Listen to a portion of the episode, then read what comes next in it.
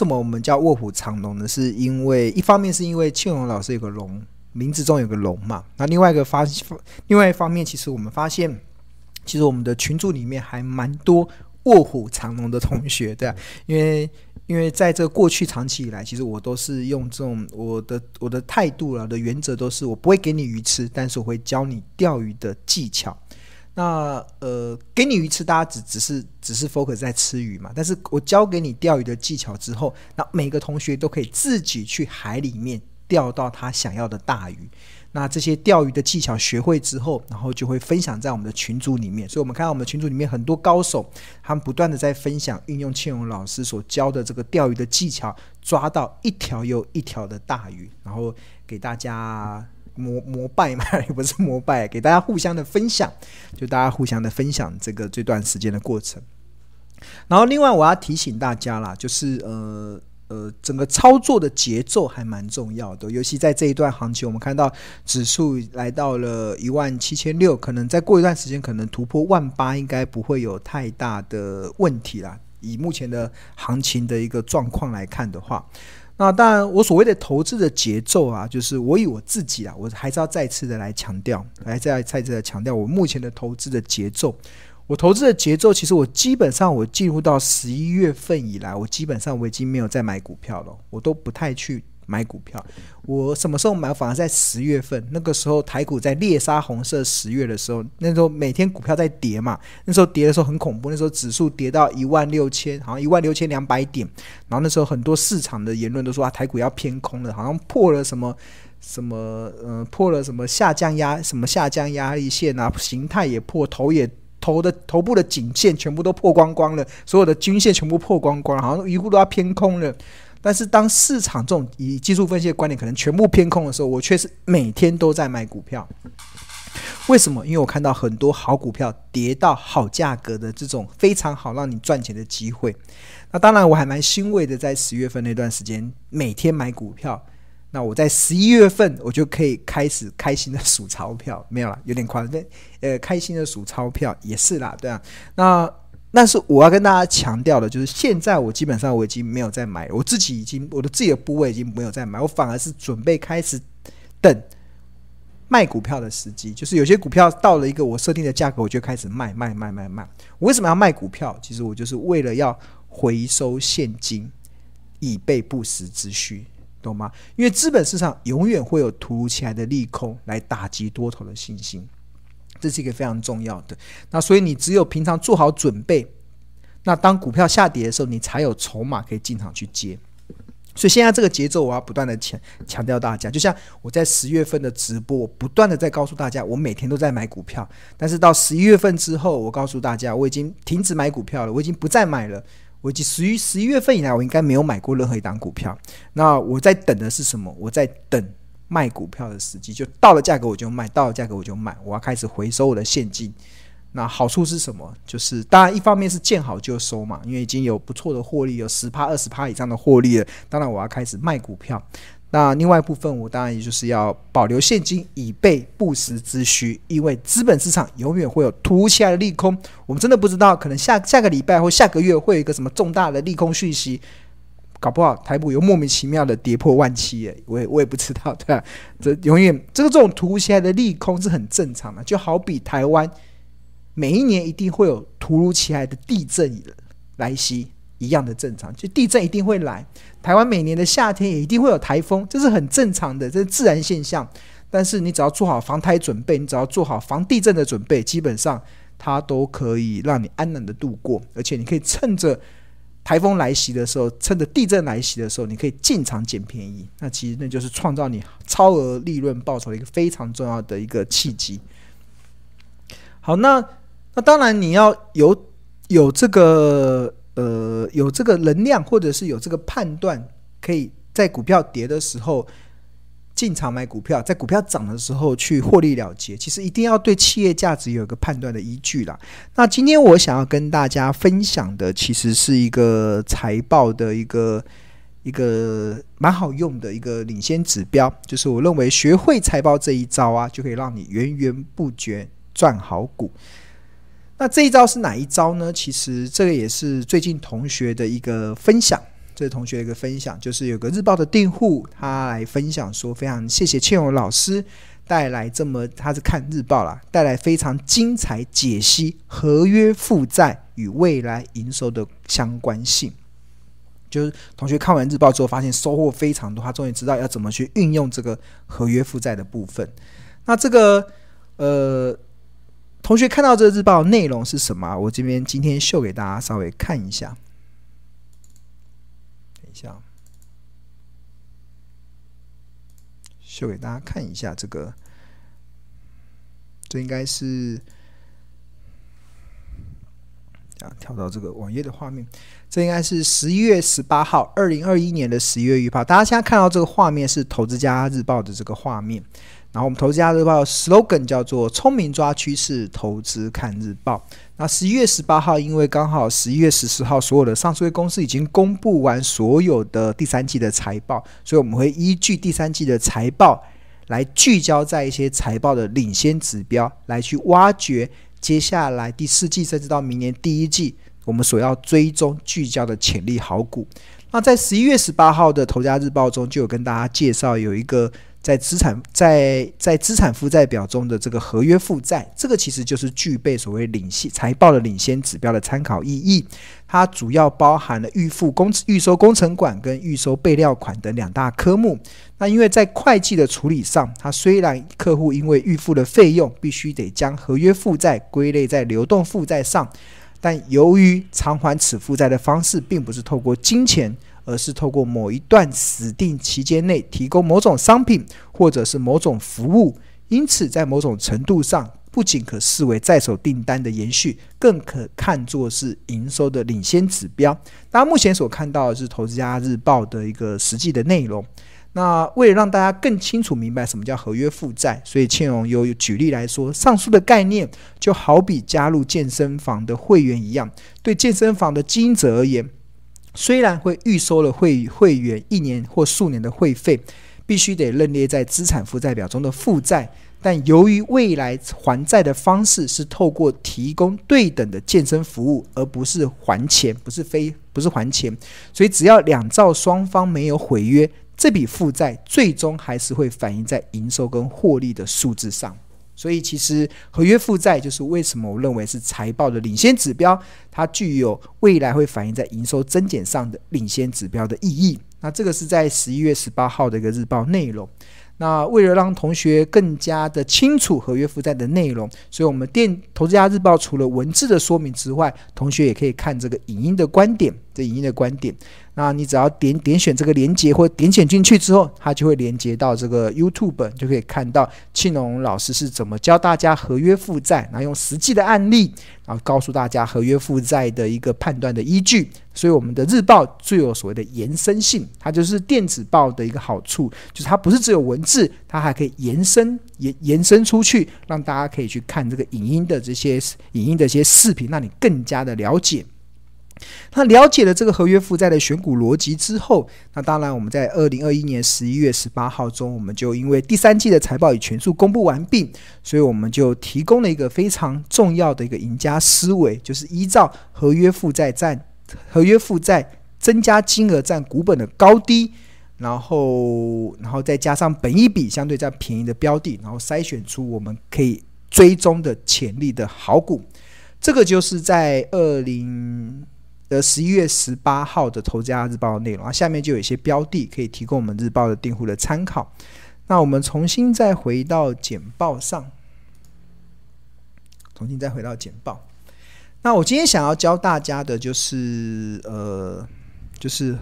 大家了解了合约负债之后，那我觉得很多人关心的是合约负债可以去哪里找？去哪里找？我今天想要教大家手把手的教大家合约负债去哪里找。那呃。它在资产负债中找，然后它资它是放在资产负债不用资产负债表中的负债，然后它包含的流动跟非流动。所谓的流动指的是短期，就是一年到期的都称为短期，称为流动。那如果是一年以上到期的，就超过一年的，都叫做以前叫长期，现在叫做非流动。那这个短期跟长期，流动跟非流动都会有合约负债，所以我们通常我们要加减所谓的。把这两个加起来才是这家公司的合约负债。那另外我要提醒大家一点的是，不是每一家公司都有合约负债，但是有合约负债的公司，你就可以拿拿这个数字来作为你判断的一个依据，来作为你判断的依据。对啊，举例来说，其实我们这个。这边我们就帮大家整理出来，就是今年的第三季合约负债大增的潜力股。那我们看到这边有五档的标的，一档是三五八三的星云，这个是做这个半导体设备的晶圆再生的一家公司。那它二零二零年第三季的合约负债是四点六亿，然后今年第三季已经跳升到二十八点八亿，单位是亿的单位是亿，然后增加合约负债是二十四点二。亿，然后年增五百二十九 percent，所以如果以它近四季的 EPS 来看的话，近四季 EPS 来到五块钱的话，当时的本益比是十六点四倍哦。然后另外一档九九五八的世纪钢，二零二零年第三季的合约负债是三点四，今年第三季跳升到十三点八，然后增加了十点四亿，年增幅度是高达三百零三 percent。那以它近四季的 EPS 来讲，当时的本益比大概是十七点七。然后另外一档三四零二的汉科，这也是跟半导体设备有关的。那二零二零年第三季的合约负债是一点二亿，然后第三季提升，今年第三季上升到三点四亿，增加了二点二亿，年增幅度是一百七十五趴。那它近四季的 EPS 是四点零六元，本益比大概落在十一倍。那八零六四的东杰，然后它也是跟半导体设备有关的。去年的第三季合约负债是十点二亿，今年上升到十七点二亿，增加了七亿，然后年增幅度是六十八 percent 啊。近四季的 EPS 是一点九七，本益比大概落在十一点二倍。然后第五档的五四八三的中美金，那它去年的第三季合约负债是一百八十八亿，今年上升到两百三十五亿。增加四十七亿，年增二十五 percent，近四季 EPS 是十二点二二元，本益比大概落在十五点九倍。那这个其实就是我们十一月十八号日报所整理出来的一些潜力股嘛。然后我们追踪一下它最近以来的股价表现，就从十一月十六号到十一月二十四号这段时间的股价的一个表现。我们看到三五八三的星云，它这段时间涨了四点三九 percent。九九五八的世纪钢，从十一月十六号到十一月二十四号，涨幅是三点二三 percent。那另外一档三四零二的汉科，这个是日报投资家日报重点追踪的一档标的，也是长期追踪的标的。那它呃第三季的合约负债年增一百七十五趴，增合约负债增加的金额占股本的比率是来到三十 percent。那以它十一月十六号的股价四十四点五到十一月二十四号的股价五十块来看，七个交易日上涨了十二点三六 percent。那这个也是这五档股五档股票里面这段时间涨幅最大的一档标的。那另外八零六四的东杰股价从二十二点一五涨到二十二点八，只有涨二点二点九三 percent。那至于五四八三的中美金股价则从一百九十四涨到两百一十五，涨了十点五四 percent。所以这张图里面告诉了大家，其实就是合约负债在选择上，其实它会帮助我们去有一个领先指标的意义。那当然，在市场中其实就有反映了。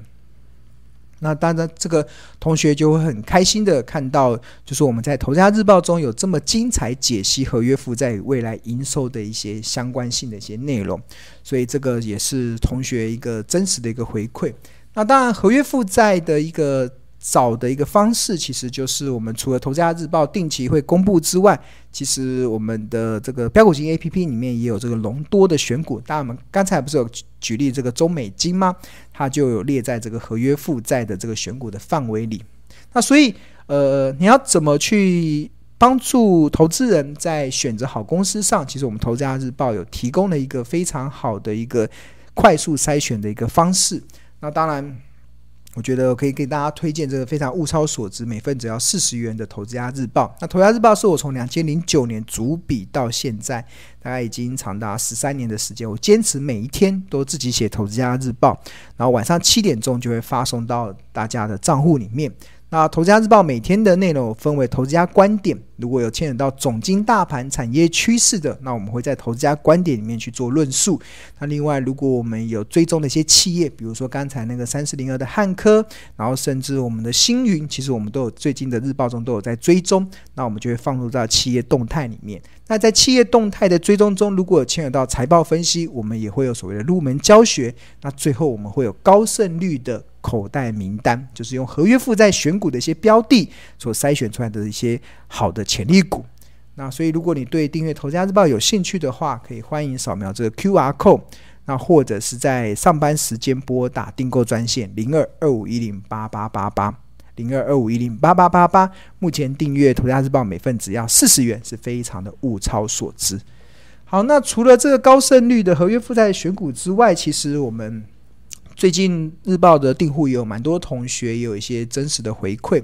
那其中有个同学他有回馈说他非常谢谢庆荣老师，他那时候在投资一档股票同心店，这这是一家呃做封测的，这 CMOS 风呃应该说 CIS 的一家风车的公司，跟车用未来对车用有关的一家公司。那他当时有一天他的股价突然跌停，他原本很担心的，哇，这张股票跌停了怎么办？然后他有在这个赖的群组中，呃，有稍微问了一下这个问题的状况。那当然后甚至在当天的晚上，其实庆勇老师就有在《投资家日报》去特别分析同心电这家公司。那分析完之后，这个同学就会非常有信心，他就开始安，他就开始放心的，然后一直放到前几天才卖掉，然后让他可以安心的赚钱，然后真的由衷的感谢。这位是同学的一个回馈啦。那看一下这个同心电，这是它的股价走势。这个是先前涨到两百六十，然后突然跌下来嘛。有一天它跌下来的时候，跌到两百一十五，这一天是跌停板。跌停板的时候，同学就很紧张，一档股票竟然跌停板了，他就很害怕。然后他还蛮开心的，就当天《投资家日报》就分析了六二七的同心电，那他强化了对这档股票的信心。然后这档股票也蛮欣慰的，也就。震荡了一阵子之后，还有再开启了一波上涨的走势。那这一段它上涨到三百二十三点五，所以波段的最高涨幅已经达到五十 percent。这就是同学在跌下来的时候，你要怎么安心？其实我们投资家日报常常会给大家适时的安定的力量，让大家即使在呃舆论上稍微偏空的时候，也会给你安定的力量。我为什么说舆论偏空呢？其实因为它会跌停，一定是有当时的利空消息嘛。那我们一样回到那个当天的日报，当天的日报，我们看一下，这是九月八号，对，九月八号，这是这是同学当天的日报的一个呈现，就是我这边日报就就有，等一下，我把回到，对。这是二零二一年九月八号，那这个一至十二就是我们当天的日报有十二页，然后我们就在里面介绍。然后这边有提到说，核心业务在影像感测器 CMOS 的封装的同心电六二七，今天股价开盘没多久就打到跌停板，然后一路躺平到两百一十一点五元。然后如此疲弱的股价表现，也让今天的赖群，我们头家日报的订户有专属的赖群，然后同学就可以讨论日报里面的一些内容，然后会。呃，老师除了会看之外，同学之间也会彼此的讨论，那就让有同学在赖群都好奇的问说：“同心电怎么了？”因为在九月八号就直接打入到跌停板嘛，打到跌停板。那当然会打到跌停板，一定有利空的讯息嘛。然后，那它的利空的讯息，就是因为有一篇报道说，呃，陆大陆的 IC 设计公司砍单，然后封测的协力厂商受灾，然后全球第三大的 CMOS 感测影像感测器。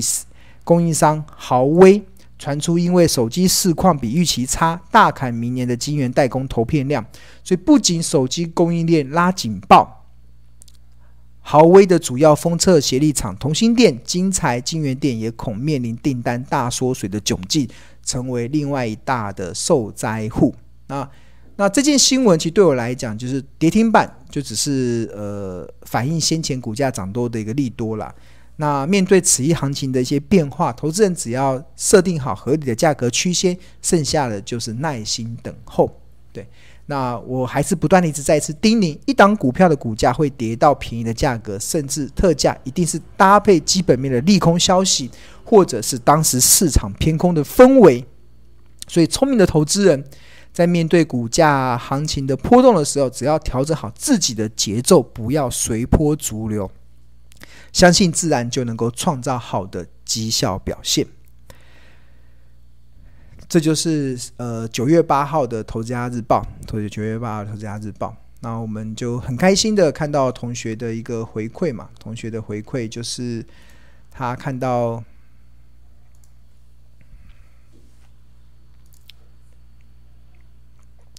当时就是同心店那天跌停板的时候，他原本很担心，但是当天的晚上，《投资家日报》就特别的分析同心店，让他放心的，然后一直。等到前几天才卖掉，这个前几天是什么时候？就是应该来到三百多块了嘛，来到三百多块这边卖掉，所以他在这边买进，然后这边卖出，应该波段的涨幅应该是还蛮不错的，应该三四十趴应该是跑不掉，所以这就是我们投资家日报的价值的地方，真的就是价值的地方。OK，好，那这个是另外一个同学的回馈啦，就是他他以前啊从来不参加。股有社，因为感觉这些股有社都是骗人的，里面非常多诈骗集团，对哈。但是他看到庆荣老师的脸书之后，他就长期的观察，观他整整观察了两年的时间。那他两年时间就看我在很多的媒体啊，在脸书上有发布了一些我对投资的一些看法，然后他觉得我的很多的理论都还蛮实际的。然后甚至他让他在去年股票也赚了一些钱，所以他后来就赚了钱之后，他就开始订购《投资家日报》。他订购《投资家日报》的时候，是从每份三十五元一直看到涨到四十元才订。就是我们之前的日报就每年会涨价嘛，就是从三十五元涨到四十元，他一直等到涨到四十元才涨。但是即使涨到每份四十元，还是非常物超所值啊。对啊，然后。然后他现在在看《投资家日报》的心情是什么？他觉得他可以每天，虽然股票市场中会波动，但是他可以开心过日子，对啊，这就是订户最直接的一个感受了，可以开心过日子。当他能够开心过日子的时候，为什么？因为就是日报会给大家一个适时的安定的力量。好，所以这就是我们的价值的地方。所以再次的跟大家推荐，每份只要四十元的《投资家日报》，然后呃，应该非常物超所值。如果你对订购《投资家日报》有兴趣的，欢迎扫描这个 QR code，或者是在上班时间。